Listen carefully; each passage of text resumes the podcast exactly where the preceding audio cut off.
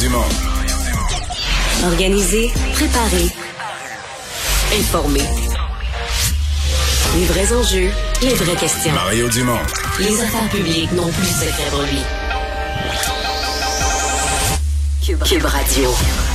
Bonjour tout le monde, bienvenue à l'émission, euh, émission euh, spéciale jusqu'à un certain point parce qu'en cours de route, euh, on va vous partager les secrets du budget. Dès 16 heures, euh, le budget du Québec va être rendu public. Donc, euh, si vous êtes pour recevoir un chèque, payer une nouvelle taxe, tout ce qui peut sortir du budget, on va vous dire ça à l'instant même. Donc, à partir de 16 heures. Bonjour Vincent. Salut Mario. C'est une énorme journée, il faut dire, au niveau politique, parce qu'à Québec, Hey. c'est le budget. Et à Ottawa, ben, on n'a pas un, un nouveau gouvernement, mais presque. Ben, en fait, on est, on est quasiment plus sous un gouvernement minoritaire parce que là, euh, il y a eu entente entre les libéraux et le NPD pour faire euh, enfin, une entente qui permet d'assurer le gouvernement actuel jusqu'à l'élection en 2025. Alors, on les, est plus les le néo-démocrates s'engagent à, à pas renverser le gouvernement jusqu'à la fin de la session parlementaire de, de juin 2025, donc jusqu'aux élections. Ouais, et là, Jack Meeting a dit ce n'est pas une carte blanche. Donc, euh, on n'est pas. euh, il, il peut, il peut quand même chan- changer d'idée. Ouais. Selon les politiques. C'est vrai. Bon. C'est vrai. Euh, Mais donc, pour aujourd'hui, la nouvelle qu'on reçoit, c'est que le NPD, c'est quand même à négocier un appui au gouvernement, mais en échange de... Ça, c'est l'autre bout. Là. Là, le gouvernement, ça veut dire qu'on se met sur le dossier, par exemple, des euh, du côté du, gou- du, du gouvernement libéral de l'assurance médicaments. On se met sur le dossier de l'assurance dentaire.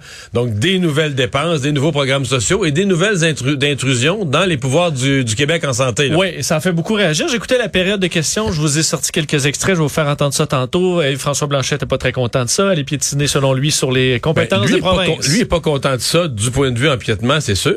Mais du point de vue partisan, il est pas très content non plus parce que là, le bloc a plus jamais la balance du pouvoir. Tu sais, avant ça, il pouvait dire, ben, des fois, c'est le NPD, des fois, c'est moi le bloc, j'ai comme une balance du pouvoir.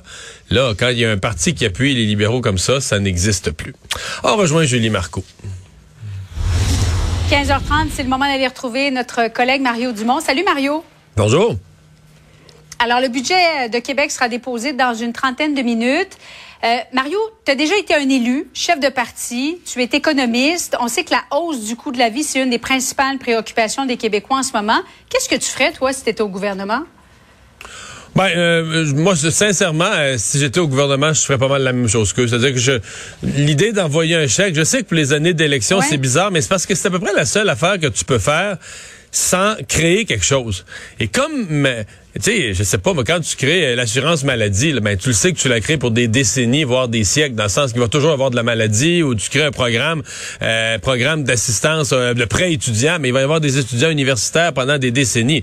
L'inflation, il y aura pas, en tout cas. S'il y a ça pendant des décennies à ce niveau-là, on est drôlement mal pris, on n'est pas sorti de l'auberge, mais Ouais. c'est un phénomène vraiment temporaire. Donc, c'est pour ça que, bon, euh, tu pourrais peut-être enlever des taxes, mais de tous les gestes que tu poses, il faut que tu poses des gestes qui sont faciles à faire juste une fois ou faciles à faire juste pour un an, puis qu'il n'y aura pas de résistance. Alors, si tu enlèves la taxe, par exemple, si tu détaxes un bien, Julie, tu vas venir le problème, là. Quand tu vas vouloir réintroduire la taxe, il va y avoir de la résistance, puis tout ça. Donc, le fait de transférer aux gens un montant d'argent, bon, là, la forme du transfert, un chèque, un transfert direct, un transfert via le rapport d'impôt, il y a plusieurs façons de le faire. Mais transférer de l'argent aux gens, euh, ça, ben, tu le fais, mettons mettons qu'il y a de l'inflation pendant trois trimestres, ou, ben, tu le fais. Puis après ça, t'arrêtes, c'est toi qui es en contrôle de la situation, tu te dis, bon, ben là, le problème, c'est Mais résorbé. comment tu vois ça? Comment tu vois ça, Mario, le fait que le, tu as l'impression que le gouvernement nous a pris trop d'argent et là se rend compte que finalement on peut nous en redonner? Ben, on peut, on peut toujours voir ça euh, comme ça, mais en bout de ligne, Ouais. euh, en bout de ligne, on n'en redonnera pas. Il y a, il y a- il y a quelque chose de redistributif là-dedans. là. On comprend que les gens à haut revenu vont encore payer, mais les gens à haut revenu payent tout. Ici, tu sais, quand Québec solidaire sort, Québec solidaire, sur certains sujets, ils ont raison, mais quand ils sortent pour dire les gens à haut revenu payent pas d'impôts, ben c'est complètement faux. Là. Je veux dire, les gens, je veux dire, ici au Québec, c'est à peu près 20% de la population à plus haut revenu qui paye 80% de tous les impôts. C'est aussi grave que ça. là. 80% de Et il y tous en les a impôts. 40 qui en paient pas. Ben, plus. 40 quelques pourcents qui en payent zéro. Puis l'autre quarantaine de pourcents entre les deux, là, paye euh, l'autre petit 20% Mais c'est c'est 20% de la population qui font tenir tout le système, là. Alors, c'est ça la réalité des impôts au Québec, là, qui payent 75 ou 80% des impôts. Donc, il y a une forme de redistribution, mais on se comprend. Là. Il y a des gens, il y a un vrai problème. Là. Il y a des gens qui ont vraiment de la misère à rencontrer euh, les nouvelles dépenses, à refaire leur budget en fonction des nouvelles, euh, des, des, augmentations de l'épicerie, des, des, coûts de transport, etc., des carburants. Donc, il faut faire quelque chose à court terme pour permettre de, de, de s'ajuster à ça. Le la journée d'aujourd'hui, quand même, parce que tu, commençais en disant, t'as déjà fait, as déjà été au Parlement. La journée d'aujourd'hui, trompons-nous pas, là. Pour tous les partis politiques, c'est gros, là. Le budget, une année d'élection, c'est c'est comme euh, même les partis d'opposition le gouvernement on se dit il reste plus tant d'occasions que ça là tu sais euh, pour faire une grosse impression, tu sais, mettons les partis d'opposition, bon, ils ont, ont un congrès ou un conseil général ou un gros événement ou une annonce de candidature, mais t'as quelques moments, tu sais, l'opinion publique se forge pas là, dans les petits débats au quotidien au Parlement que personne suit. Oui, mais les gens oublient, Mario, ça, ça a vraiment une incidence, le budget? Oui. Ben, c'est-à-dire que ça fait partie des moments dont les gens se souviennent. S'il y avait une grosse gaffe dans le budget, s'il y avait une grosse affaire dans le budget, s'il y a... Oui, oui, c'est des moments où les gens sont attentifs, ça touche leur portefeuille, sont curieux, et où le gouvernement peut marquer des points, perdre des points. Un parti d'opposition qui trouve le bon angle d'attaque, la bonne ligne de communication peut marquer des points. Donc, oui, oui, c'est fait partie des moments euh, charnières, là, tu sais, puis euh, on est à quatre mois et demi là, du déclenchement de la prochaine élection, un peu moins de cinq mois. Donc, on commence à se dire que des moments charnières, il va y en avoir moins. Mais si le chèque arrive le jeudi, on risque de l'oublier assez vite le lundi. Ben, ouais. C'est-à-dire qu'il ne faut pas surestimer. Hein. Tu sais, on dit ça, le gouvernement envoie des chèques les années d'élection. Euh, c'est vrai pas. là. L'électeur est en 2022. L'électeur est quand même informé. il sait que les chèques qu'on reçoit, ben, c'est notre argent. le gouvernement. Fait que les gens, les gens t'achètent plus les votes aujourd'hui avec un chèque. C'est-à-dire que les, si c'est bien dépensé, si les gens pensent que c'est une bonne idée, que c'est une bonne mesure, les gens vont dire bon, mais c'est correct. Mais tu sais, si t'essayes d'acheter des électeurs, les gens ils vont aller changer le chèque, ils vont dire merci beaucoup, puis ils vont voter de l'autre bord pareil. Les exemples sont comme ça de partis qui ont essayé de faire un cadeau avec des élections. Puis si les gens étaient tannés puis ils voulaient changer de gouvernement, les gens ils prenaient l'argent, disait merci beaucoup, puis changer de gouvernement pareil. Je me souviens d'une élection partielle où le Parti québécois avait perdu, puis en panique, en fin de campagne, il annonçait de l'argent d'un village, puis il pensait qu'il avait réussi à sauver les meubles, parce que les gens allaient, les gens, tout le village allait à l'événement du premier ministre, je nommerai pas les noms, là, mais tous les gens y allaient, puis là, ils applaudissaient, le premier ministre nous débarque de l'argent, puis tout ça. Puis le lundi d'élection est arrivé, puis ils ont tous voté contre lui. Donc, les gens, les gens y allaient à l'événement. Tu viens porter un beau chèque dans notre village, y a pas de problème. On va se déplacer, on va aller à l'événement, on va applaudir. Puis, euh, ben là, le, lundi, de l'élection, on va faire à notre goût pareil. tu sais, l'électeur est un peu plus sophistiqué là, que de dire, euh, ben, on va lui donner un chèque. Donc, c'est pour ça que si c'est une bonne mesure, les gens vont s'en rendre compte. Si c'est ridicule qu'on envoie des chèques pour rien ou qu'on l'envoie à trop de monde, euh, les gens vont s'en rendre compte aussi, là. On, nous le saurons euh, aux alentours de 16 heures. Mario, tu parlais des étudiants tantôt. Il y était des milliers aujourd'hui là à, sortir, à faire la grève euh, d'une journée pour souligner les 10 ans de la grève étudiante. À l'époque, ils réclamaient le gel des frais de scolarité. Aujourd'hui, ils, ils en demandent davantage, Mario. Ils demandent la gratuité. C'est complexe ce qu'ils demandent. Il y a plusieurs groupes et il y en a d'autres qui demandent mhm. que les stages soient rémunérés, ce qui est déjà, à mon avis, plus raisonnable que de réclamer la, la, la gratuité. Euh, parce qu'il y a certains domaines où les, les stages, sincèrement, c'est un vrai scandale. On fait travailler, même dans le secteur public, on fait travailler des jeunes en stage. Comme on est en pénurie de personnel, on leur fait faire du vrai travail qu'on a besoin, puis on les, on les paye pas. Tu sais, il y, a des, y a des questions. Les jeunes ont raison sur des points. Mais euh, bon, euh, bon, la gratuité, je suis pas sûr que ça va arriver demain matin. Mais ce que mon, ma réflexion est plus la suivante. Je pense quand même qu'il y a quand même des, il y a dans le mouvement étudiant des gens qui pensent qu'ils sont peut-être fait un petit peu avoir en 2012 là. Tu sais que pour des étudiants à bas revenus, euh, probablement que ça aurait été mieux. je vais peut-être en faire sursauter certains. Certains vont tomber en bas de leur chaise. Il aurait peut-être été mieux d'accepter le deal de Jean Charest. Une hausse de 75% À l'époque, assortie non, non, c'était une hausse, c'était pas une, c'était une hausse importante là. C'était trois fois 300 pièces. Mais euh, assorti de pour les plus pauvres de prêts et bourses. Et la plus grosse partie était en bourse, donc non remboursable, payée par les contribuables de toute façon. Alors, les plus grands gagnants de, de, de, la décision de, de Mme Marois d'annuler la hausse des frais de scolarité puis de remettre là, des... Ben, ça a augmenté quand même. Ça a l'air de rien. C'était 50 pièces par année, plus l'inflation, il y avait un mécanisme. Puis là, aujourd'hui, on voit que ça monte de plus en plus. Les grands gagnants, c'est les enfants. Ben, c'est moi, là, c'est mes enfants. Moi, moi, je suis un grand gagnant de ça. Là. Les, moi, les carrés rouges ont manifesté pour moi. Parce que depuis les carrés rouges, mes trois enfants, ben, deux de mes trois enfants sont passés à l'université. Il y a une distorsion quand même. non, mais je suis une personne à haut revenu, là. Donc, j'ai payé vraiment Oui. moins cher les frais de scolarité. Moi, mes enfants n'auraient pas eu de prêt et bourse. J'aurais payé plus cher pour l'université. Alors qu'à mon avis, les étudiants à très, des parents à très faible revenu, eux, sortent pas gagnants sortent peut-être même rendus en 2021-22 avec toutes les augmentations. Parce que là, les augmentations de prêts et bourses qui avaient été offertes par la, la, la, la ministre à l'époque euh, euh, et euh, par monsieur euh, monsieur Charest, tout ça, ça a tout été annulé là. Donc là, on a, on a, on a gardé les prêts et bourses tels qu'ils étaient, on a augmenté les frais de scolarité Ouais. plus lentement. Alors, je pense que les étudiants à bas revenus sont sortis perdants. Il y a peut-être cette, cette conscience-là qui se développe chez les jeunes de dire, ouais, c'est peut-être fait avoir un peu par l'image, tu sais, à l'époque, que on avait comme gagné les carrés rouges, mais est-ce qu'on a vraiment gagné? Est-ce qu'un fiscaliste qui se penche là-dessus aujourd'hui va dire qu'ils ont gagné à l'époque? Pas clair. Euh, Mario, à Ottawa, il y a eu entente. C'est important ce qui s'est passé là, entre les libéraux, le NPD, pour maintenir les libéraux au pouvoir jusqu'en 2025. Mario, on va écouter la toute première partie de la question des François Blanchette en Chambre. Ça nous a tous fait sourire. Maintenant que le NPD et les libéraux ont convolé en juste noces, peut-il amener les députés verts ici et tous les libéraux du bon bord, histoire de pas faire chambre à part? Habile comme stratégie de, s'unir, de, de faire cette alliance, Mario, entre les libéraux et le? Ben, c'est sûrement habile pour les libéraux. euh, je veux dire, euh, c'est sûrement habile dans le sens que les autres, ils se garantissent là, qu'ils sont au pouvoir, qu'ils ont l'appel. Il n'y a plus de nervosité à chaque budget. On va être renversé, pas renversé? Pour le NPD, euh, c'est un gros pari. Le NPD va pouvoir dire qu'il a fait des gains, là, parce que dans l'entente, il y a six points là, clairs et précis. Un programme d'assurance dentaire, un programme d'assurance médicaments, pas de, de, de l'aide au logement, etc. En Aux passant- aînés, dans les passant- CHSLD? Ouais, en passant, il n'y a pas beaucoup des mesures demandées par le NPD euh, qui représentent des économies. C'est tout le cash, le cash, Non, le cash. c'est- un peu dans la foulée de, de ce que fait déjà Justin Trudeau. Oui.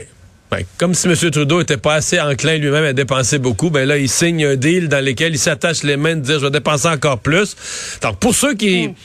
Pour ceux qui veulent pas d'élection, pour ceux dont la grosse préoccupation, c'est de dire, Hey, là, on est écœuré des élections, des gouvernements minoritaires, ça dure deux ans. Pour ces gens-là, c'est une bonne nouvelle.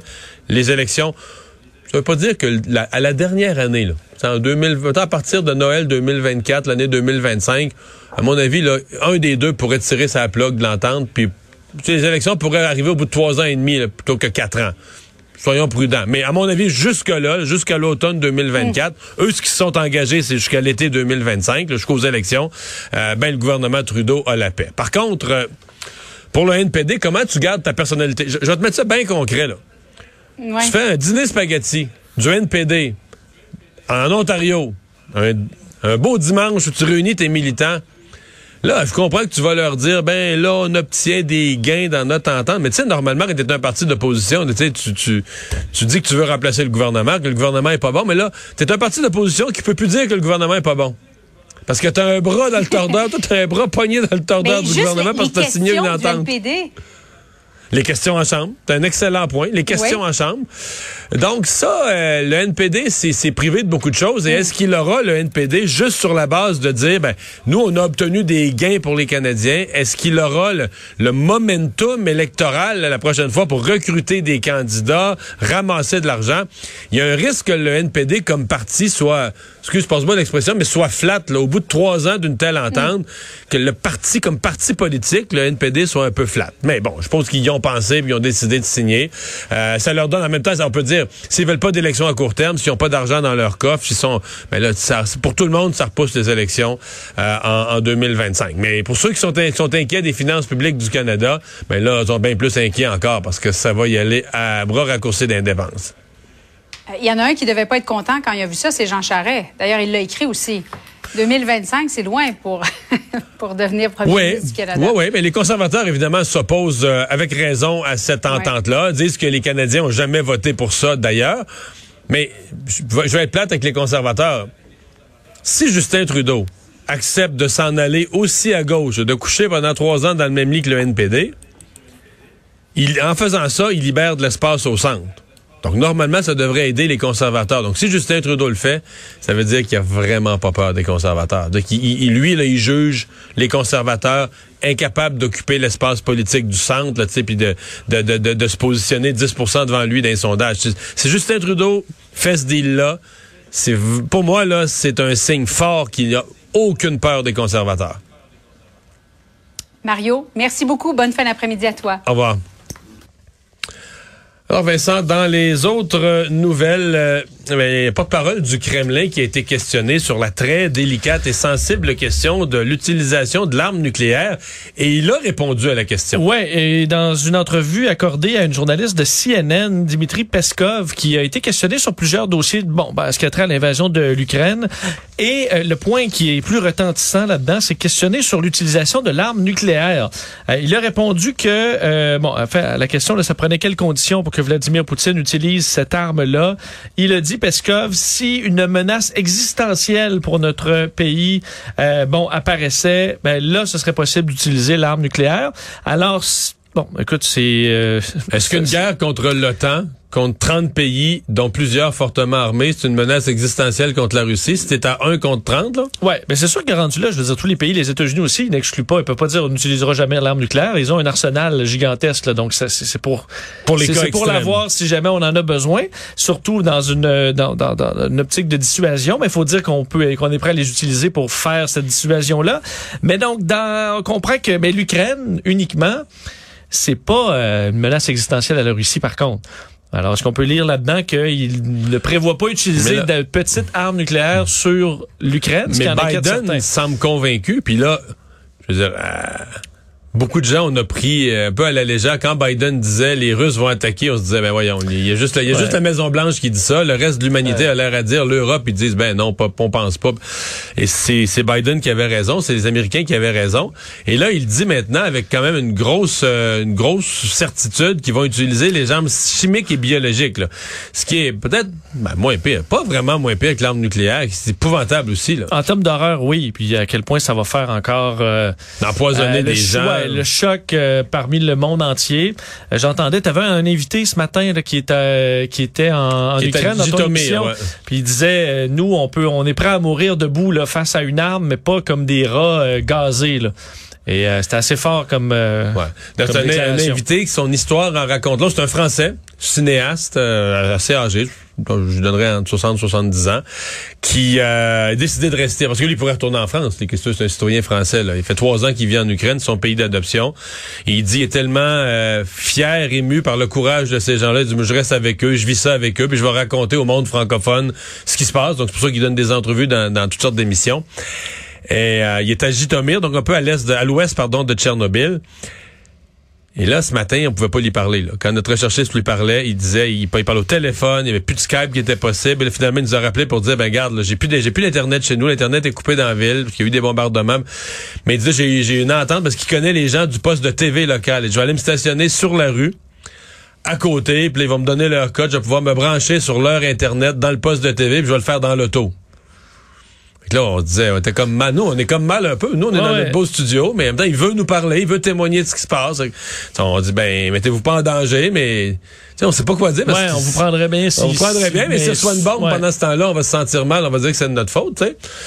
Puis là, finalement, je sais pas trop comment, en tout cas, il y a des gens de- du poste de TV ont réinstallé un Internet temporaire. Il y avait l'Internet, là, pendant le, pour l'entrevue, mais, ok, tu dis, parce que lui, ce qu'il nous disait, c'est qu'une fois que les gens ont plus l'Internet, ça panique, là. Les gens peuvent plus suivre par la télé, par, peuvent- tu peux plus Là, tu sais suivre. plus qu'est-ce qui t'attend, là. Tu peux plus suivre le cours des événements, tu peux plus avoir les communications. Ouais. C'est-à-dire Et le, le dissident, l'opposant à Vladimir Poutine, là, Ouais, Alexei Navalny, euh, qui est bon le l'opposant le plus connu euh, face à Vladimir Poutine, ben, va être emprisonné pour neuf ans. Lui qui était accusé euh, de bon de, de- de malversation entre autres avec sa, sa fondation. Euh, lui qui avait été victime d'une tentative d'assassinat en 2020. Euh, bon, dans un un acte euh, bon, avec des neurotoxines, une histoire assez particulière. Ben là, écope de 9 ans de prison. A été quand même très euh, très solide dans continuer de publier sur les réseaux sociaux euh, certains messages où il faisait référence au film Interstellar, où on voit quelqu'un qui est sur une planète où le temps passe plus vite, puis revient euh, face à quelqu'un qui a une barbe et qui les a attendus pendant près de 25 ans. J'ai pensé à ça, là, à savoir ce que j'allais être coupé du monde pendant tant d'années. Mais non, cette pensée-là, je l'ai rejetée parce que ni moi ni mes camarades n'allons simplement attendre en leur faisant référence au fait qu'ils vont continuer le combat, ce qu'il fait euh, malgré qu'il soit emprisonné depuis plus d'un an maintenant et ça va se poursuivre malheureusement pour encore plusieurs années. Et rapidement, chez nous, euh, hausse des, des hospitalisations, mais c'est comme si depuis euh, trois, quatre jours, une semaine, deux semaines, euh, c'est reparti. On disait c'est à la hausse en Europe, c'est à la hausse euh, aux États-Unis, mais c'est à la hausse au Québec aussi. Oui, et je pense qu'on n'a plus le, le, pouls précis, étant donné que les tests, on, on a, les chiffres, là, le bon, général. On les a par contre au, autour, de, autour de nous, là. Et on en entend là, plein de monde qui ont des qui ont la COVID en ce moment, je pense autour de nous, des amis, des proches. Euh, ben ça se ressent là, finalement sur les hospitalisations, plus 41 hospitalisations aujourd'hui. Donc on est à 1043. On a été une journée sous les 1000. Puis 998 ouais, si je me trompe pas. 7 décès avec moins 2 euh, aux soins intensifs. Donc évidemment, c'est inquiétant. On dit euh, disons optimisme prudent parce qu'on s'entend que beaucoup de gens ont eu euh, la l'Omicron et ces gens-là qui ont eu Omicron sont immunisés au, au, au sous-variant BA2. Est-ce qu'on ça, c'est pas protection combien de temps? suffisante, c'est ça? C'est ça. Est-ce que c'est pendant le... Il y en a qui disent qu'au bout de 4-5 mois, même si tu as eu, mettons, quelqu'un comme, ben, comme nous, on a eu Omicron à mi-décembre, deuxième moitié de décembre, ben, est-ce qu'on va être encore protégé en avril-mai? Ça semble pas clair du tout. Et euh, par, bon, à côté de ça, les pays européens, plusieurs sont en explosion de cas. L'Allemagne, la France, l'Italie, Royaume-Uni. Euh, on voit l'Irlande, la Grèce, Chypre. Euh, et on, Ah, ce c'est qu'aujourd'hui, l'Organisation mondiale de la santé disait, c'est qu'on est passé brutalement de trop de mesures à pas assez. Et je trouvais que c'était une bonne façon de le formuler. Il y en avait effectivement trop. On était davantage sous contrôle. Est-ce qu'on a relâché euh, Trop disons, vite. le- trop, trop vite la pédale de frein? Peut-être.